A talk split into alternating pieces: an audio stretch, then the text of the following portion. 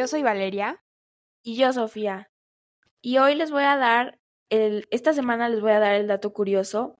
Eh, ¿Sabían que el cuerpo humano tiene suficiente hierro eh, en él para producir un clavo pequeño de aproximadamente 3 pulgadas de, de largo? El hierro se encuentra principalmente en los glóbulos rojos y es esencial para transportar el oxígeno para todo el cuerpo. Muchas gracias, Sofía, por el dato curioso de esta semana. Y ahora sí, este, el primer episodio fue sobre la introducción de la neurología y los tumores cerebrales. El segundo episodio fue sobre los tipos de tumores cerebrales y sus características. Ahora en este tercer episodio será sobre el diagnóstico y evaluación. Muchas gracias a todos los oyentes que han estado escuchándonos hasta el tercer episodio. Y pues bueno, este, más o menos en resumen de lo que veremos hoy es que este episodio se sumergirá en el proceso diagnóstico y evaluación de los tumores neurológicos, explorando en detalle los métodos, desafíos y aspectos emocionales involucrados en detección y confirmación de estas afecciones, desde el análisis de síntomas hasta el uso de técnicas avanzadas de imágenes cerebrales y biopsias. También ofreceremos una visión completa y profunda del camino que enfrentan los pacientes, desde los primeros indicios hasta la confirmación del diagnóstico. Muchas gracias por seguirnos escuchando.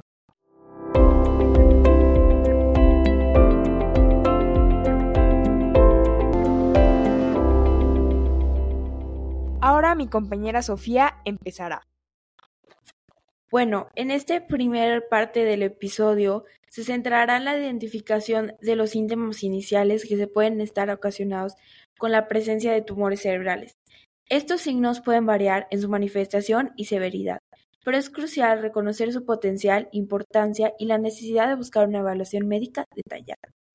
Bueno, los dolores de cabeza recurrentes o persistentes, especialmente en aquellos que representan de manera inusual, intensa o en cambios en su patrón, puede ser un signo de alerta. Em, la ubicación de su dolor, su intensidad y, está, y si está acompañado de otros síntomas puede proporcionar pistas importantes para un diagnóstico temprano. Por el lado de las alteraciones en la visión, como una visión borrosa, puntos ciegos, cambios repentinos en la agudeza visual o doble visión, pueden ser síntomas asociados con tumores que afectan a áreas cercanas a los nervios ópticos o el lóbulo occipital del cerebro.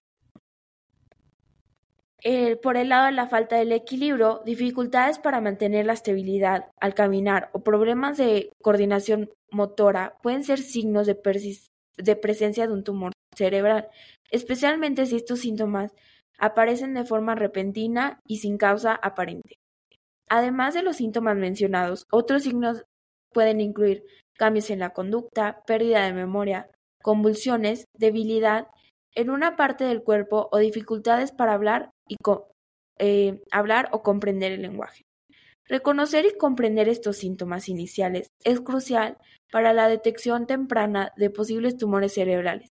Sin embargo, es importante destacar que la presencia de estos síntomas no confirma automáticamente la presencia de un tumor cerebral, ya que muchos de estos signos pueden estar relacionados con otras condiciones médicas, por esta razón es esencial buscar atención médica para el diagnóstico preciso y un tratamiento adecuado en caso de experimentar cualquiera de estos síntomas. Ahora Vale nos va a hablar un poco de la evaluación médica inicial. Bueno, primero que nada, este, la evaluación médica inicial es una etapa fundamental cuando se sospecha la presencia de problemas neurológicos, como los tumores cerebrales. Y pues esta evaluación constituye un paso crucial para establecer un diagnóstico preciso y determinar la naturaleza de los síntomas experimentados por el paciente. Y pues la evaluación comienza con una revisión exhaustiva de la historia clínica del paciente. Los profesionales de salud recopilan información detallada sobre los síntomas presentes, su duración, su frecuencia y la progresión de los mismos, Además exploran antecedentes médicos personales y familiares, tratamientos medios y previos, y así como cualquier factor de riesgo relevante para obtener una imagen completa de la condición del paciente. Y pues posteriormente se lleva a cabo un examen físico detallado. Esto puede incluir la evaluación de signos vitales, la revisión de la función neurológica, la coordinación motora, la fuerza muscular, los, los reflejos, la sensibilidad, la capacidad para realizar movimientos específicos. Además, se podrían realizar pruebas específicas para evaluar la función cerebral y el sistema nervioso. Durante este proceso, el paciente interactúa con un equipo de profesional de la salud, como neurólogos, neurocirujanos, oncólogos y otros especialistas. Claro, dependiendo de la complejidad y la naturaleza de los síntomas. Estos expertos trabajan en conjunto para comprender y diagnosticar la condición, a menudo compartiendo información e interpretaciones de los resultados obtenidos. El objetivo principal de esta evaluación médica es identificar posibles problemas neurológicos, determinar si los síntomas son indicativos de la presencia de un tumor cerebral y establecer una línea de acción para proceder con pruebas más especializadas, como las imágenes cerebrales que permitirán un diagnóstico más preciso y el diseño de un plan de tratamiento adecuado. Es esencial que el paciente brinde información detallada y precisa, así como colabore efectivamente con los profesionales de la salud durante este proceso para garantizar un enfoque integral y efectivo en la evaluación y el diagnóstico. Ahora vamos a pasar con Sofía. Bueno, yo les voy a hablar un poco de los métodos de diagnóstico empleados para detectar y caracterizar los tumores cerebrales. Eh, estos métodos son fundamentales para evaluar la presencia de la anomalía, determinar la naturaleza, locación y establecer un plan de tratamiento adecuado. Las, las imágenes cerebrales, tales como la resonancia magnética y la tomografía computarizada, son herramientas vitales en la identificación y localización de tumores cerebrales. La resonancia magnética ofrece imágenes detalladas del cerebro con una resolución superior y sin radiación, lo que facilita la visualización de la estructura y la composición del tejido cerebral.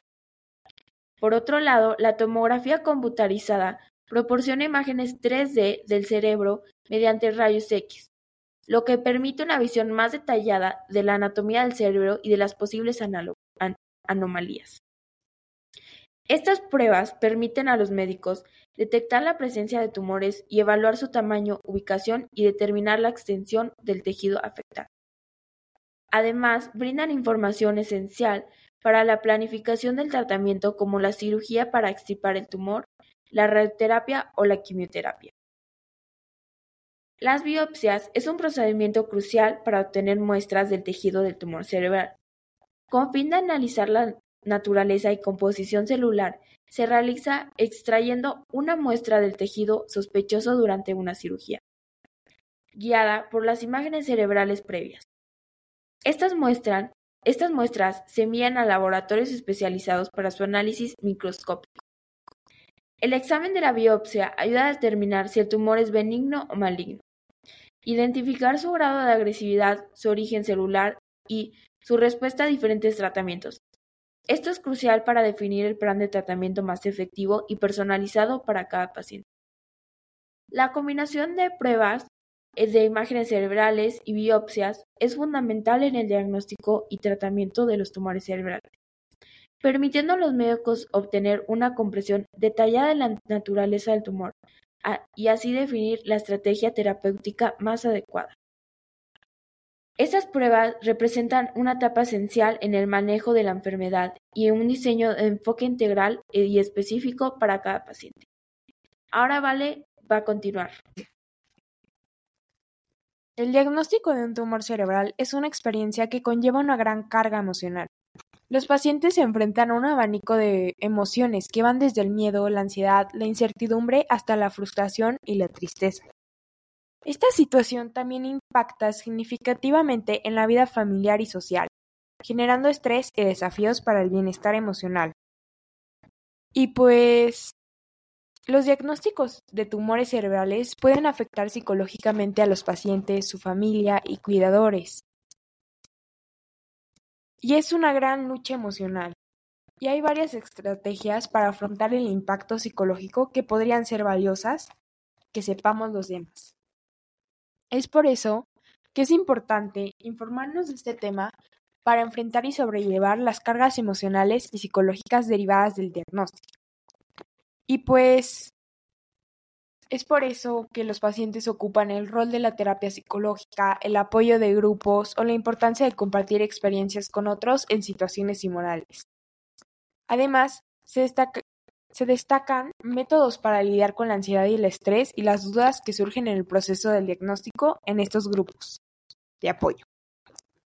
Y pues durante este periodo de tratamiento y recuperación, la resiliencia, el apoyo social y el cuidador personal serán puntos claves para afrontar los desafíos emocionales que surgen con un diagnóstico de tumores cerebrales. Es por eso que yo los invito a brindar apoyo, información y consejos prácticos para ayudar a aquellos que enfrentan este tipo de diagnóstico a lidiar con el impacto social y emocional. Además, Espero que con este episodio podremos sensibilizar a los oyentes sobre los aspectos menos visibles pero fundamentales que rodean la experiencia de un diagnóstico de tumores cerebrales. Es por esto que este podcast no solamente es para los entusiastas de medicina, sino también por aquellos familiares que están pasando por y están afrontando estos desafíos emocionales que surgen con un diagnóstico de tumor cerebral y esperamos que esta información les ayude a comprenderlos y apoyarlos. Ahora Sofía nos seguirá dando información que nos servirá para seguir descubriendo este tema. Bueno, en este segmento hablaremos sobre el futuro del diagnóstico. Tenemos como objetivo presentar las innovaciones en el campo de la detección temprana en los tumores cerebrales y resaltar las tecnologías emergentes que podrán revolucionar el diagnóstico del tratamiento. La continua evolución en la detección temprana de los tumores cerebrales es un campo en constante desarrollo. En este segmento se brindará la visión general de las tecnologías emergentes y las investigaciones que podrán revolucionar la forma que se diagnostican los tumores. Por ejemplo, se puede eh, ver el, el constante desarrollo en la resonancia magnética, la tomografía por emisión de positrones o la utilización de inteligencia artificial para el análisis de imágenes cerebrales. Estos avances permiten detectar anomalías en estados muy iniciales de la enfermedad, lo cual facilita un diagnóstico temprano y por ende un tratamiento más efectivo. También se podría mencionar como estos desarrollos las terapias dirigidas, nuevas técnicas de imagen, bio, marcadores específicos para la detección temprana en ellos. Eh, esto no solo ofrece un diagnóstico más preciso, sino también abre las puertas hacia tratamientos más personalizados y efectivos.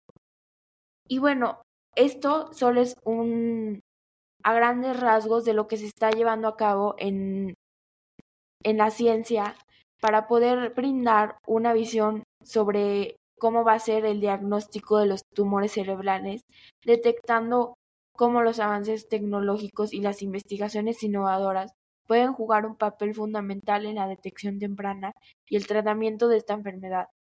Esto ofrece una perspectiva esperanzadora para los pacientes, médicos y la comunidad médica en general, ya que así podemos brindar un, un mejor apoyo y un mejor tratamiento a los pacientes que sufren con tumores cerebrales o con cáncer en general.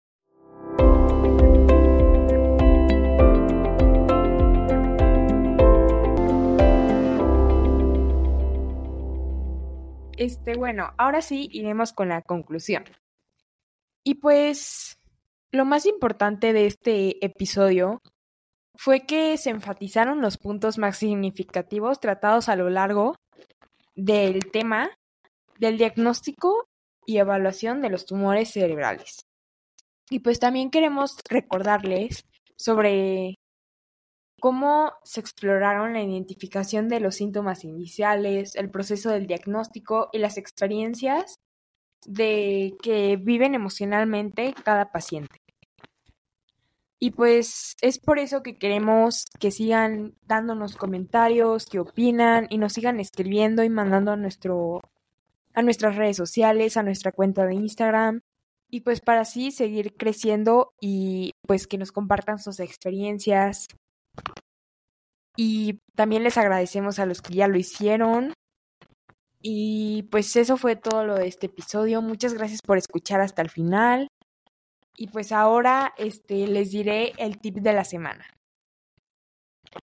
¿Sabían que beber un vaso de agua antes de una comida puede ayudar a controlar el apetito y favorecer la sensación de la saciedad? A menudo confundimos la sed con el hambre, por lo que mantenerse hidratado puede ayudar a regular el consumo de alimentos. Yo creo que este tip me va a servir mucho a mí. Y bueno, pues solo les quiero recordar cuáles son nuestras redes sociales. Es BTCH-MX para que ahí nos manden mensajes y cualquier cosa que, que ocupen, nos pueden mandar mensajes, pero no siempre los invitamos a investigar eh, de su propia parte. Y también que nos sigan escuchando en nuestro próximo episodio, que vamos a hablar un poco sobre el tratamiento de los tumores neurológicos.